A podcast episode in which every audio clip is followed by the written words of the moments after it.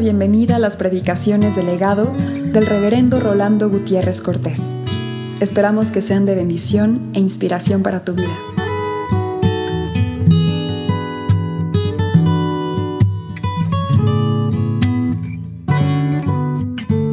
Salmo 127 y el Salmo 128. Si Jehová no edificare la casa, en vano trabajan los que la edifican. Si Jehová no guardare la ciudad, en vano vela la guardia. Por demás es que os levantéis de madrugada y vayáis tarde a reposar y que comáis pan de dolores, pues que a su amado dará Dios el sueño. He aquí, herencia de Jehová son los hijos, cosa de estima el fruto del vientre. Como saetas en mano del valiente, así son los hijos habidos en la juventud. Bienaventurado el hombre que llenó su aljaba de ellos. No será avergonzado cuando hablare con los enemigos en la puerta. Bienaventurado todo aquel que teme a Jehová, que anda en sus caminos. Cuando comieres el trabajo de tus manos, bienaventurado serás si te irá bien. Tu mujer será como vid que lleva fruto a los lados de tu casa, tus hijos como plantas de olivo alrededor de tu mesa. He aquí que sí será bendecido el hombre que teme a Jehová. Bendígate Jehová desde Sión y veas el bien de Jerusalén todos los días de tu vida. Y veas a los hijos de tus hijos. Paz sea sobre Israel. Hace unas cuantas semanas recibí una atenta carta de un compañero en donde luego de agradecerme nuestra amistad y las relaciones que habíamos tenido a través de los años, comentaba acerca de la de predicación que consideras mes a mes que mandamos los boletines de nuestra iglesia, tan solo lamentando que mi predicación siguiera siendo circunscrita al tema de la familia. Él es un teólogo respetable y respetado, probablemente de las personas que tienen mi mayor estimación, especialmente en el manejo del hebreo, en el mundo entero, incluso vive aquí en México ahora. Sin embargo, cuando yo recibía su carta, con mucho cariño, yo estimaba en todo lo que vale su comentario. Creo que él tiene razón, que mi predicación se circunscribe mucho al tema de la familia. Sin embargo, hay razones de peso para ello, no solo a niveles sociales, en donde yo pudiera justificarlo por la situación en que vivimos en México, ni solo a niveles de relaciones psicológicas que yo podría, después de 25 años de asesoría ministerial, hacerle ver, sino creo que hay razones de peso teológicas. Y por eso en primera instancia quisiera yo ubicar algunos elementos que me gustaría tener en mente en esta hora. Cuando nosotros propugnamos, por ejemplo, por el diezmo en la familia, y porque el padre dirija la mesa de una casa, y porque el padre, delante de todos los hijos, sin ocultar nada, pueda orar y dedicar ese diezmo con todos ellos, no lo hacemos por el interés del diezmo, eso es asunto de Dios, de nosotros. Hay en el fondo de la Biblia el interés de que la figura paterna aparezca ante los hijos como con una relación muy clara ante su Señor. Para mi papá, habrán de pensar los hijos, el valor uno siempre fue Dios. Y cuando esos valores están claramente ubicados, y cuando los hijos saben que como ellos son responsables al papá, el papá es responsable ante Dios, la familia no tiene desequilibrios. La disciplina está marcada. Papá tiene a quien responder y nosotros también. Y así como la relación entre el Padre y Dios, la relación entre papá y mamá debe ser nítida. La esposa no es la hija del papá, no es la hermana del papá, no es la sirvienta del papá, es la esposa del papá. Y cuando estas relaciones son claras, no hay ningún problema en los hijos. Y cuando los padres tratan a los hijos como hijos, no como mis cuates, como mis amigos, como mis compañeros, sino como hijos, la relación es clara, no es turbia, no es confusa, no es distorsionada. Esas relaciones son nítidas, diáfanas, transparentes.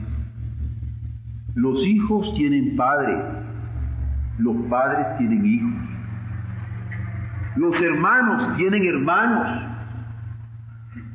Y si algo debemos de cuidar en las relaciones familiares es la relación fraternal, porque a la postre, por razones muy naturales, los padres morimos.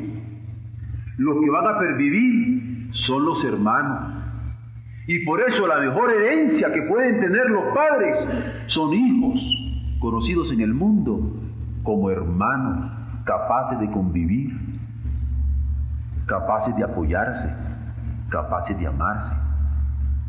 Por eso el enmarcamiento de hermanos que posteriormente van a ser tíos de los sobrinos será una estructura que en toda la escritura está claramente delineada. Si nosotros tomamos los libros de la ley, nos encontramos con estructuras patriarcales claramente definidas. Isaac es hijo de Abraham, Jacob es hijo de Isaac.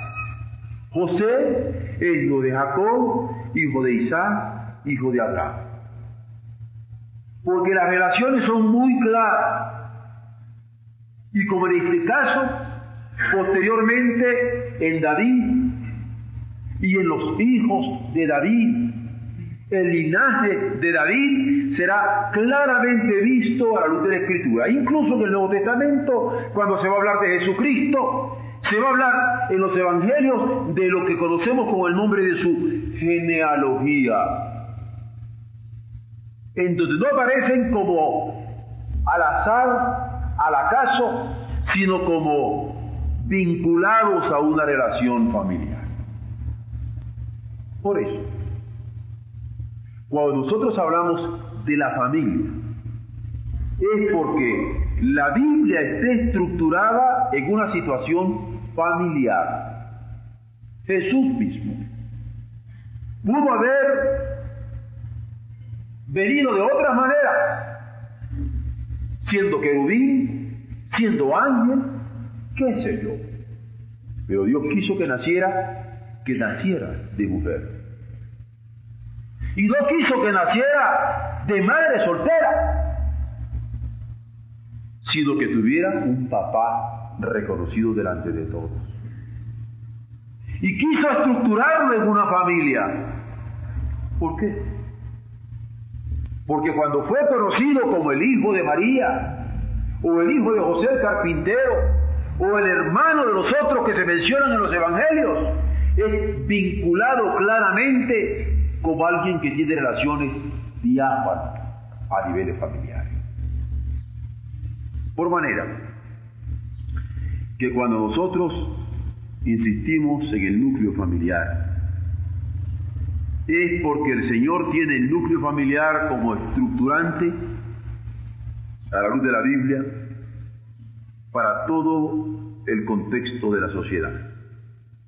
Las relaciones familiares son las que Él usa para fomentar la adhesión, porque es en tanto que hijo adherido al Padre o en tanto que hermano adherido a sus hermanos, como familiar adherido a su familia, que en la relación familiar se cultiva la adhesión.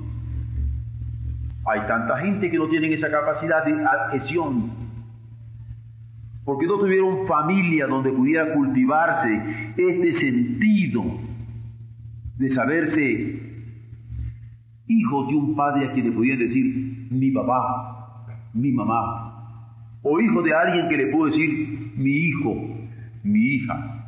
No solamente la adhesión, sino allí, en las relaciones familiares, se cultiva la confianza.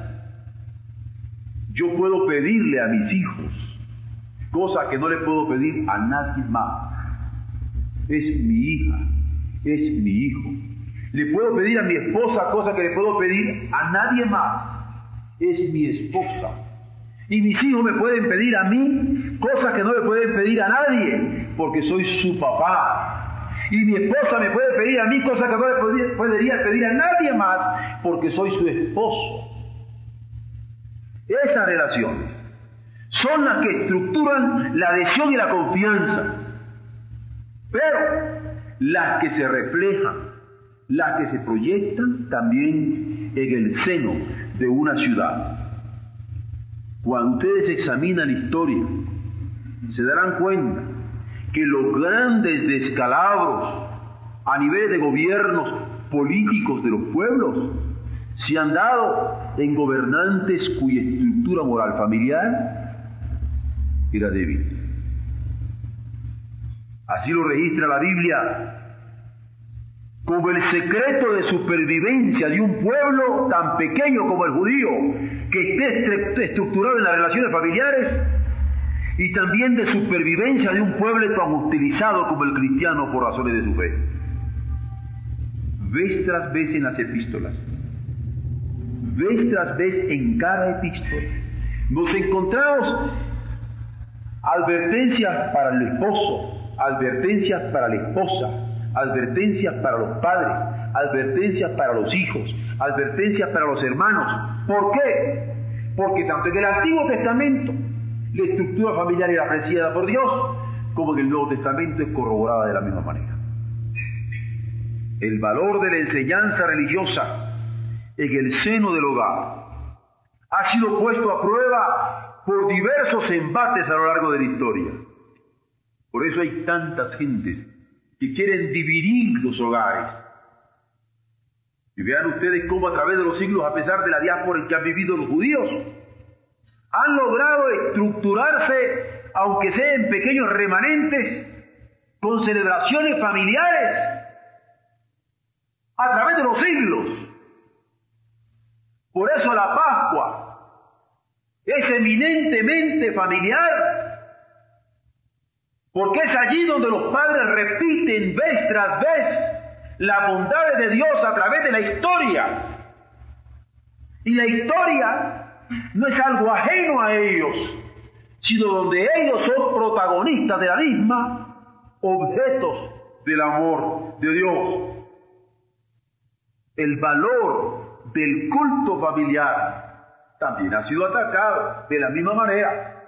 Hay tantas personas que ya ni si plantean las posibilidades de adorar a Dios juntos,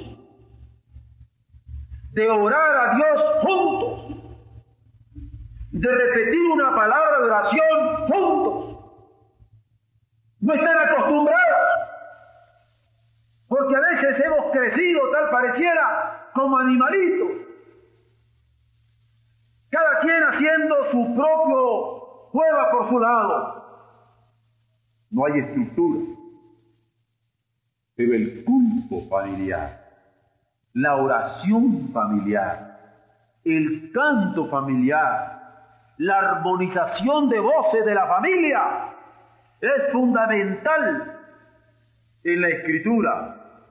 Es en ellos que se cultiva la lealtad a Dios, los vínculos espirituales de la familia, los vínculos de amistad, los vínculos de una ciudad y la responsabilidad en el mundo.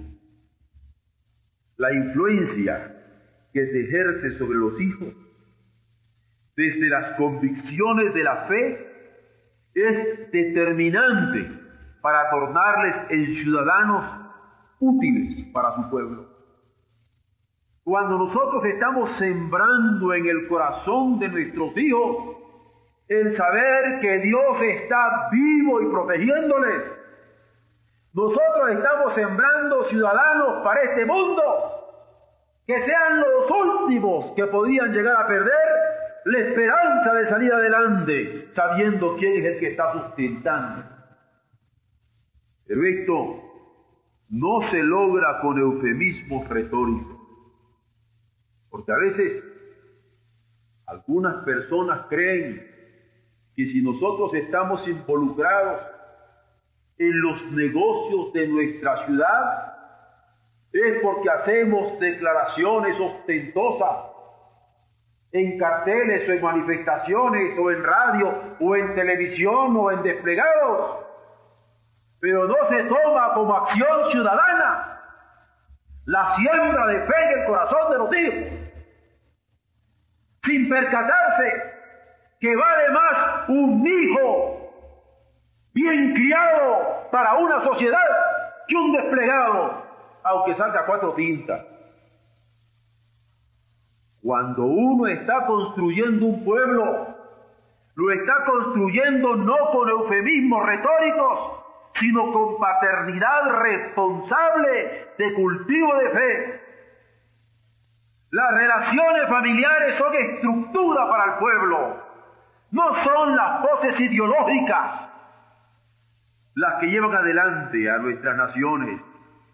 Se comienza de acuerdo a la Biblia con la convivencia de los que vivimos bajo un mismo techo, donde las actitudes de servicio cuentan, donde las actitudes de escucharnos cuentan, donde las actitudes de dialogar cuentan, en donde las palabras pesan, porque las dijo papá, porque las dijo mamá, porque las dijo el hijo, porque las dijo el hermano, donde las acciones contribuyen, donde las conversaciones proyectan la vida de cada uno de los miembros para beneficio de todos los que son alcanzados por nuestra relación familiar.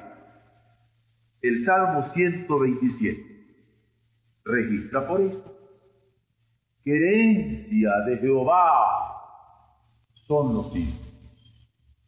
No solamente porque los recibimos, sino porque se los podemos ofrendar. No solamente porque los tomamos para cuidarlos, sino porque podemos decirle, Señor, estos son los hijos que te entrego. Cuánta alegría hay en el alma cuando uno de nuestros hijos canta a Dios y nosotros podemos sentir que allí Dios está recibiendo el mejor de los cantos. Cuánta bendición hay en el alma cuando en nuestros hijos recibimos la mejor honra, la mejor ofrenda que nosotros podemos entregarle al Señor. Herencia de honra son los hijos que hemos tenido en nuestra juventud y cosa de mucho valor, de mucho peso, de mucha estima el fruto del vientre. No se puede ignorar, por lo tanto, que la familia, de acuerdo a la estructura bíblica, es don de nuestro Dios. Y es cuando se toma así que no se puede tomar en poco la gran responsabilidad educativa en el seno del hogar. ¿Quién? Sino los padres Hemos de educar en el temor de Dios a los hijos. No esperemos que el pastor eduque a nuestros hijos en el temor de Dios. Bendito sea Dios, si esto es posible. No esperemos que los maestros del Instituto Bíblico enseñen el temor de Dios a nuestros hijos. Gloria sea a Él si lo logramos. Pero hay un ministerio que tenemos como padre cuando vamos a darle el beso de buena noche a nuestros niños, a besarle a sus muñequitas, que nadie nos los puede quitar. ¿Quién, sino los padres, hemos de educar, de ser los maestros de nuestros hijos en saber temer al Señor? ¿Quién, sino los padres, hemos de inculcar el amor al prójimo? Y en vez de enseñarlos a ser egoístas, inculcarles a amar y auxiliar en la calamidad a aquellos que están en necesidad. ¿Quién sino los padres hemos de educar en los caminos de justicia a los que están bajo nuestro cuidado inmediato? A mí me parece una hipocresía el que yo pueda estar hablando de educación de justicia en el pueblo, en la ciudad, pero ser incapaz de haber educado en justicia a mis propios hijos. Por eso la Biblia es tajante. El que no pueda gobernar su casa no puede hablar en nombre del Señor estas cosas. Por eso. Porque la Biblia estructura la familia como fundamento de las relaciones sociales.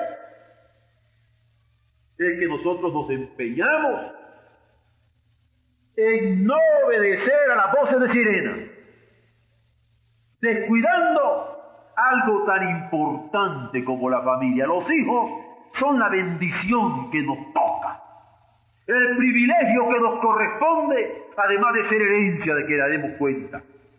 Los hijos son dádiva, son responsabilidad, no lo olvidemos. Y nuestras relaciones con ellos son las que fomentarán la adhesión, la confianza con que pueden participar en la vida de una ciudad. Qué hermoso cuando en nuestros hijos se puede confiar. Porque les hemos enseñado a ser confiables. Qué hermoso cuando nuestros hijos son la obra de nuestras manos que podemos pedirle al Señor que nos la confíe. Indudablemente que esta responsabilidad intransferible es nuestra responsabilidad como padres. El cumplimiento de una palabra y la honradez en los tratos dependen de la aprobación que reciben nuestros hijos en la casa, de la que nosotros recibimos en nuestros propios hogares. Yo sé que se piensa poco ahora en el valor de cumplir una palabra empeñada. Se hace fácil decir, sí como no llego, y pensando que no se va a llegar. Me llama la atención cuando la gente le quiere sacar una promesa a uno. Y cuando uno dice, no puedo prometerlo, se lastiman. Preferirían que uno le diga, sí, voy a ir, y después les hable para darle una excusa. Que el aceptaron no. Porque se tiene en poco el cumplimiento de una palabra que se empeña. Pero una palabra que se empeña es peligrosa. Está empeñada Tampoco se piense en el valor de conservar la honradez en los tratos. Cuentan tanto los vaivenes de la devaluación de las monedas que también se han afectado el valor de la palabra y la honradez en los convenios. Ahora en estos días muchos se está oyendo como excusa decir es que ese precio se lo di antes de la devaluación tal. Y no se respetan los convenios. Y no se respeta el empeño ni la intención. Y hay un brujuleo extraordinario de ilusiones de impuestos que nosotros estamos viviendo y que nos estamos riendo. Y yo no sé dónde vamos en este desmoronamiento, por no decir en este descalabro de la moralidad de nuestra sociedad. El padre enseña al hijo. Muchos solo quieren darle de comer y decir, yo soy su padre vestirlos mandarlos a la escuela en tanto que llega la mayoría de edad. Pero no se percatan que el padre enseña al hijo con su ejemplo. El abuelo, el abuelo enseña al nieto.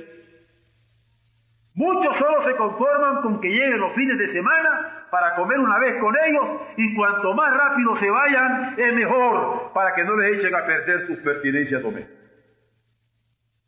Yo conocí un abuelo que me decía, no, yo amo a los niños, pero cuando están dormidos, en retrato. Vamos a leer una vez más, al finalizar de nuestra consideración bíblica esta hora, la palabra. Porque aquí la educación no es solamente de padres, es también de abuelos. Yo no quiero decirlo porque yo crea nada más en ellos mí me interesa que dice la palabra. Y claro que ahorita me voy a meter en un terreno que pocas veces me he metido. Yo mismo todavía no soy abuelo. Pero eso no quiere decir que la palabra yo la pueda eludir. Porque los abuelos han de enseñar a sus nietos. No obstante, la Biblia enseña que los hijos son dados para honra. Y ojo, y los nietos para corona. Si yo he tenido la dicha de lograr hijos que me honren, pero el Señor me da más vida, quiere decir que Él quiere darme más responsabilidad. La Biblia enseña que los hijos son dados para honra y los nietos para corona. En cuanto a honra, no importa si se entiende como capaces de desempeñarse honorablemente en sus responsabilidades o capaces de ver económicamente por sus padres. Pero en cuanto a Corona, ¿qué abuelo ha llegado a decir al finalizar sus días que en sus nietos ha coronado su obra de rector de una vida justa? Claro, que si a duras penas se pueden educar hijos, cuando se logra educarlos, cuanto más difícil se quiere tomar como responsabilidad la educación de un nieto en lo que compete a la responsabilidad del anciano en una familia. ¿Se imaginan cuando nuestros nietos puedan recordar la rectiliniedad de nuestra propia vida ante Dios? Y por encima aún del ejemplo de sus padres pudieran recordar la ejemplaridad intachable de sus abuelos. Es del abuelo que se aprende a respetar una palabra. Es del abuelo que se aprende a tener honradez en los tratos. Son valores que estima el que esté entrado en años y le enseña a su nieto, no amigo, usted empeñó su palabra, usted la cumple. Y aquello que pareciera alcahuetud de un abuelo, que era un trato que tal vez aparecería descabellado y que el padre le diría, no te dejes hijo, el abuelo le dice, usted cumple, usted prometió su palabra, empeñó su palabra, usted lo hace. Y el hijo a lo mejor le diría al papá, pero papá, me estás echando a perder al nieto. Y el abuelo sabe dónde anda la cosa. Porque más que defender unos centavos, está defendiendo el carácter de su nieto. Porque los valores en el anciano, en el adulto, son valores en donde se sopesan los caracteres y no las economías que como podemos ver se devalúan muy fácilmente, ya no digamos que se deslizan. Solo el abuelo es el que puede conocer el peso que tiene la honradez para la formación del carácter de este nieto como ciudadano y el de las relaciones que cultive en su alrededor. Es decir,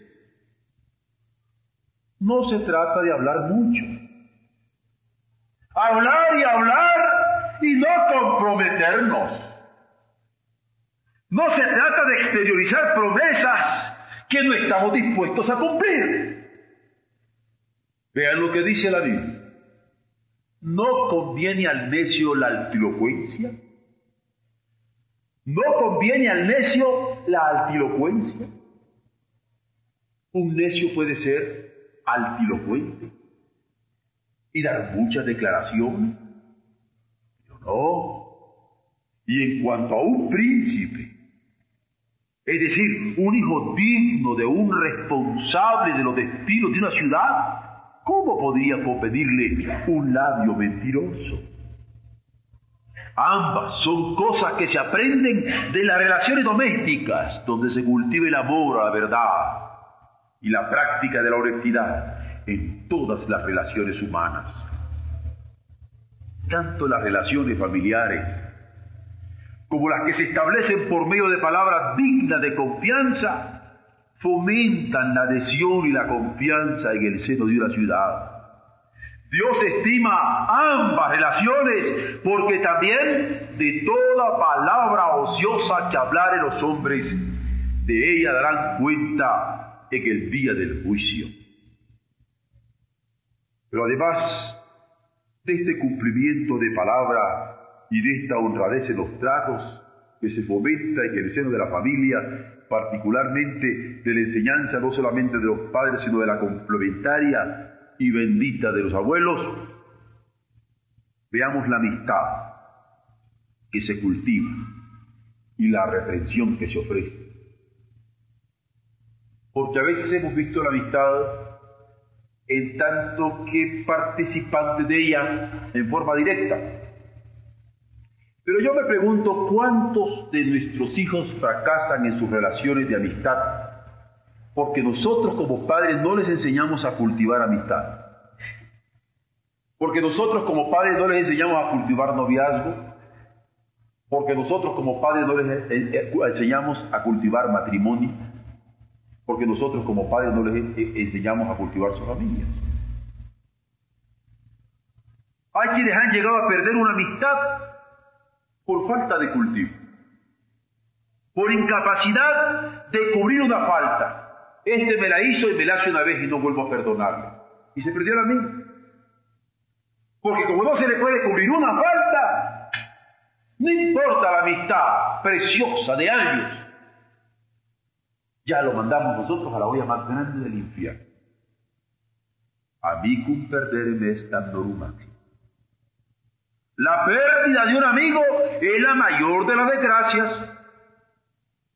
Pero a veces hemos perdido amistades por no cultivarlas, por incapacidad de cubrir una falta o por no haber brindado una reprensión a tiempo. Porque qué hermoso es tener un amigo que me pueda reprender. O qué hermoso es tener un amigo a quien yo pueda reprender. No nos sintamos intocados. Un buen amigo nos da un consejo. O a un buen amigo le puedo dar un consejo. Qué hermoso cuando podemos compartir nuestros planes con amigos e intercambiar opiniones y consejos mutuos en una interdependencia fructífera y fecunda. Y qué hermoso cuando podemos tener esas amistades a edades adultas.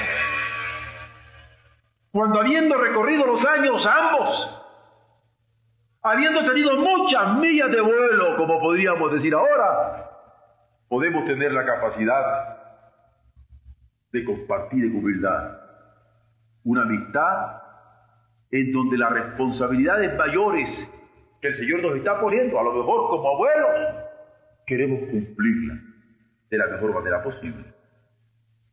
Y vean ustedes cómo la familia cae de nuevo al plan. Porque quien no aprendió a compartir la hora de los alimentos en paz, sino que está peleando por el pan y por la mantequilla y por las tortillas y por la carne, y se sirve más de la cuenta y al otro lo dejó sin comer, no se da entre nosotros. Pero quien no aprendió a compartir la hora de los alimentos en paz, a compartir en armonía en el seno de su casa, es difícil que pueda hacerlo para cultivar una amistad. Porque no puede cultivar el compartir ni la armonía. No es en balde que es necesario este cultivo de la mesa para saber cultivar amigos y aún para proporcionar ambientes de paz en los medios en que uno se mueve en ambientes de trabajo.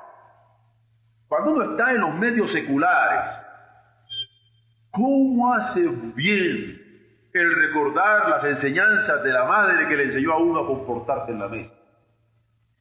Y a saber disimular algo para que a la hora de la comida no haya una desarmonía inadecuada. Parece mentira las grandes repercusiones que tiene el cultivo de la mesa en el seno del hogar para nuestros ejercicios seculares posteriormente.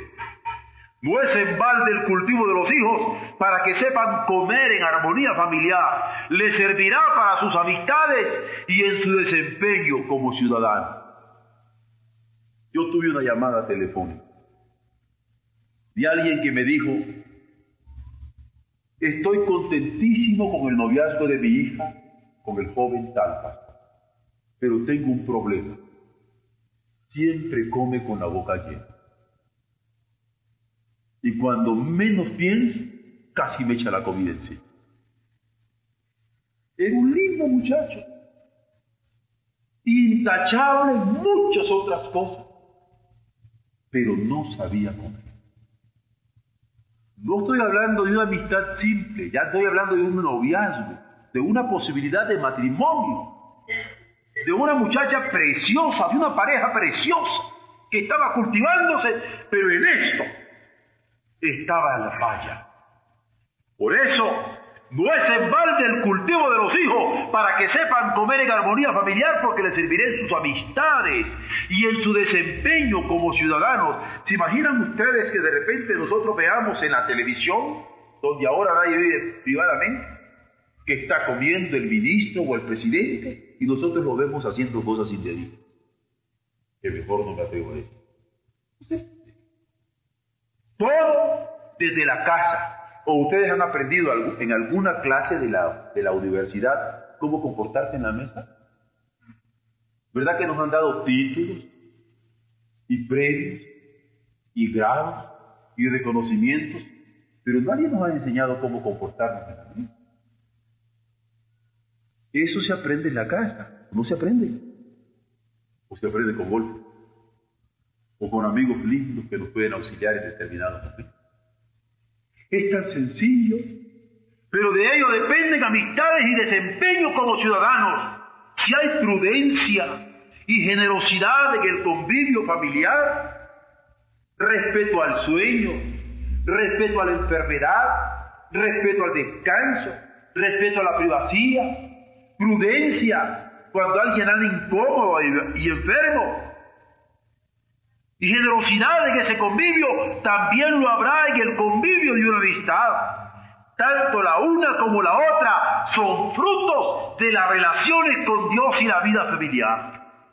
Si una amistad se cultiva, es porque sabe de partirse en paz y armonía momentos inolvidables, como pleno de prudencia y pleno de generosidad en horas de crisis. Una cosa es ser cómplice porque alguien podría decir eso de cubrirle la falta a alguien podría ser complicidad. Y otra es ser tolerante. El cubrir una falta tiende a lo segundo, a ser tolerante. Se trata de saber esperar para que alguien sepa corregir su rumbo, encauce su corazón hacia Dios y enseguida conducirse de acuerdo al consejo de su revelación. Esta tolerancia se aprende en las relaciones domésticas donde se es enseñado a controlar la lengua, a controlar los temperamentos, a, controlar los disgustos para evitar iniquidades y se ejercita en decir la verdad. Allí es donde la palabra se dice con medida, donde la palabra se comunica con dignidad, donde la palabra se dice con responsabilidad por cada cosa que se esté expresando. Allí donde la honradez enseña el valor del trabajo y no ama el fruto de un soborno que fascina por la prosperidad que ofrece, porque las mordidas enriquecen a cualquiera rápidamente. Y es lo que dice la Biblia, no lo oculta. El que muerde una vez sí quiere seguir mordiendo, dice, porque se le hizo fácil hacerse de plata. Bueno, no dice eso en la letra, pero vean ustedes. Vean ustedes, eso, eso, eso es algo que la Biblia no oculta, porque es un vicio. Dice, ¿ah? Piedra preciosa es el soborno para el que lo practica. A donde quiera que se vuelve haya prosperidad. ¿Qué quiere? El que muerde una vez quiere seguir mordiendo porque tiene su la Pero en la casa no. Allí es donde se aprende a superar estos sobornos, a evitar estas iniquidades. Allí es donde la honradez enseña el valor del trabajo. Solo Jesucristo puede cambiar un Leví en Mateo. Leví era un cobrador de impuestos del Imperio Romano, doctor en mordidas. Pero Dios lo cambió en Mateo. Por eso puse aquí, Jesucristo es el que puede cambiar a Levíes en Mateo. No va, que lo explico por si alguien no conoce el elemento evangélico. Solo Jesús es el que puede cambiar a un saqueo de generoso, eh, en un generoso benefactor de sus deudores. Porque saqueo era prestamista y aprovechándose de las devaluaciones y de los deslizamientos hacía préstamos mayores del 58%. El Señor lo mandó descender del sicómoro y le dijo, quiero estar ahora en tu casa. Solamente Jesús puede cambiarnos de este atractivo del soborno y de la usura en discípulos suyos. Pero en cada caso el secreto se dio en el cubrir de una falta con amor y firmeza restaurada. Porque el Señor con amor, supo llamar a aquella gente y con firmeza supo restaurar. La reprensión a tiempo, a tiempo, es de alcance fructífero. Como el podar de un árbol para encauzar la fuerza de sus nutrientes hacia una cosecha anhelada. Ustedes saben que los árboles se podan para que en un momento dado los nutrientes del suelo en vez de salirse en hojas, salgan en frutos. Así es la reprensión, es poda. La represión es poda para que el nutriente se encauce hacia un fruto sabroso. No solamente se monda, sino se monda a tiempo y buscando hacerlo adecuadamente. Porque no se trata solamente de pegar, bueno, hubo la palabra mondar porque es mejor, ¿no? pero ni modo que pusiera aquí, no solamente se le pega de machetazos, porque no se hace así tampoco, ¿verdad? Ni siquiera de tijeretazos. Se corta cuidadosamente, porque cuando usted va a podar, usted va a podar con cuidado, porque si no lastima el árbol y lastima la planta. Entonces así se monta a tiempo y se busca hacerlo adecuadamente. Aquí a veces se trata de hablar y a veces de callar. Hay reprensiones orales y las hay en silencio, que la Biblia dice, el necio, mire lo que dice, el necio no escucha la reprensión. El entendido es el que las aprovecha. Es más, miren ustedes el verso 10. Dice, la reprensión, la reprensión aprovecha al entendido. Y hasta el dicho dice, al entendido consejo. La reprensión aprovecha al entendido y lo aprovecha más que cien azotes al necio. Una mirada para un entendido, su salvación. Un necio, agarrotazo limpio y no cansa. Por eso es que digo, hay de reprensiones a reprensiones, hay orales, hay en silencio y la Biblia nos advierte que el necio no le escucha, pero el entendido la aprovecha.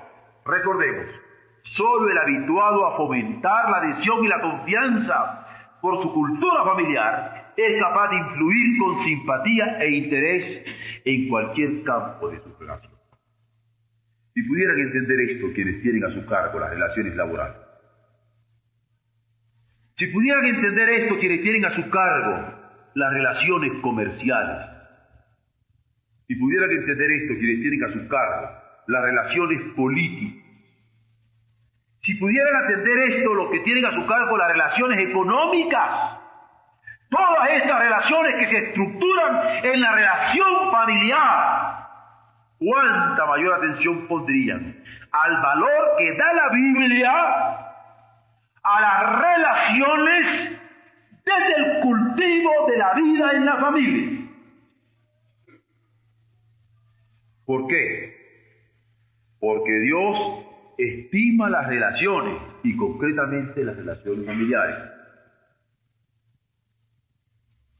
No hay que eludir el consejo de Dios. Porque, de nuevo, que el mismo pasaje, que lo quiero leer todo entero porque ya tenemos unos cuantos domingos de habernos desligado. Pero vean lo que dice el pasaje.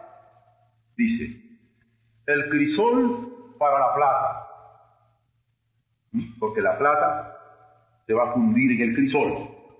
Y aquí aparece un elemento muy interesante, porque nosotros llamamos crisol donde se funde el oro ahora. Pero dice la Biblia, el crisol para la plata y la hornaza para el oro. Pero Jehová, ah, como la plata tiene su crisol y como el oro su hornaza, yo tengo donde acrisolar y tengo donde hornearme, tengo donde tomar punto y sazón. El crisol es para la plata, la hornaza es para el oro, para mí, las pruebas de Jehová. Y no le protesto porque tengo pruebas, sino lo bendigo, porque como para la plata es el crisol y para el oro la hornaza, para el que está forjando en mí son las pruebas. Leamos entonces los diez versos, por favor, para ver cómo Dios estima las relaciones básicamente en la estructura de la familia. Dice así, mejor es un bocado seco y en paz que casa de contiendas llena de provisiones. El siervo prudente se enseñoreará del hijo que deshonra Hay tanto que comentar aquí.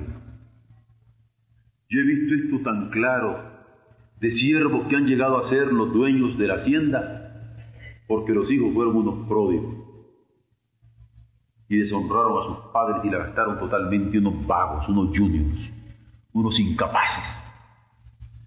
Y el que se supo al provincial por el siervo. Miren ustedes, es que ya terminé el sermón, pero mire, el siervo prudente se enseñoreará del hijo que deshonra y con los hermanos compartirá la herencia. El crisol para la plata y la hornaza para el oro. Pero Jehová prude a los corazones. El malo está atento al labio inicuo y el mentiroso escucha la lengua detractora. El que escarnece al pobre afrenta a su hacedor. Y el que se alegra de la calamidad no quedará sin castigo. Corona de los viejos son los dientes. Y la honra de los hijos, sus padres. No conviene al necio la antiglocuencia, cuanto menos al príncipe el labio mentiroso. Piedra preciosa es el soborno para el que lo practica a donde quiera que se vuelve haya prosperidad. El que cubre la falta busca amistad, mas el que divulga aparta al amigo. La reprensión aprovecha al entendido más que cien azotes. Hermanos, Dios estima nuestras relaciones, muy particularmente en nuestras relaciones familiares. Dios nos permite ser hijos, hermanos, padres, nietos, abuelos, que tengamos los consejos de Dios, el consejo de Dios, a nuestra vez, en la estima que Él quiere que lo tengamos. La palabra así nos lo demanda. Amén.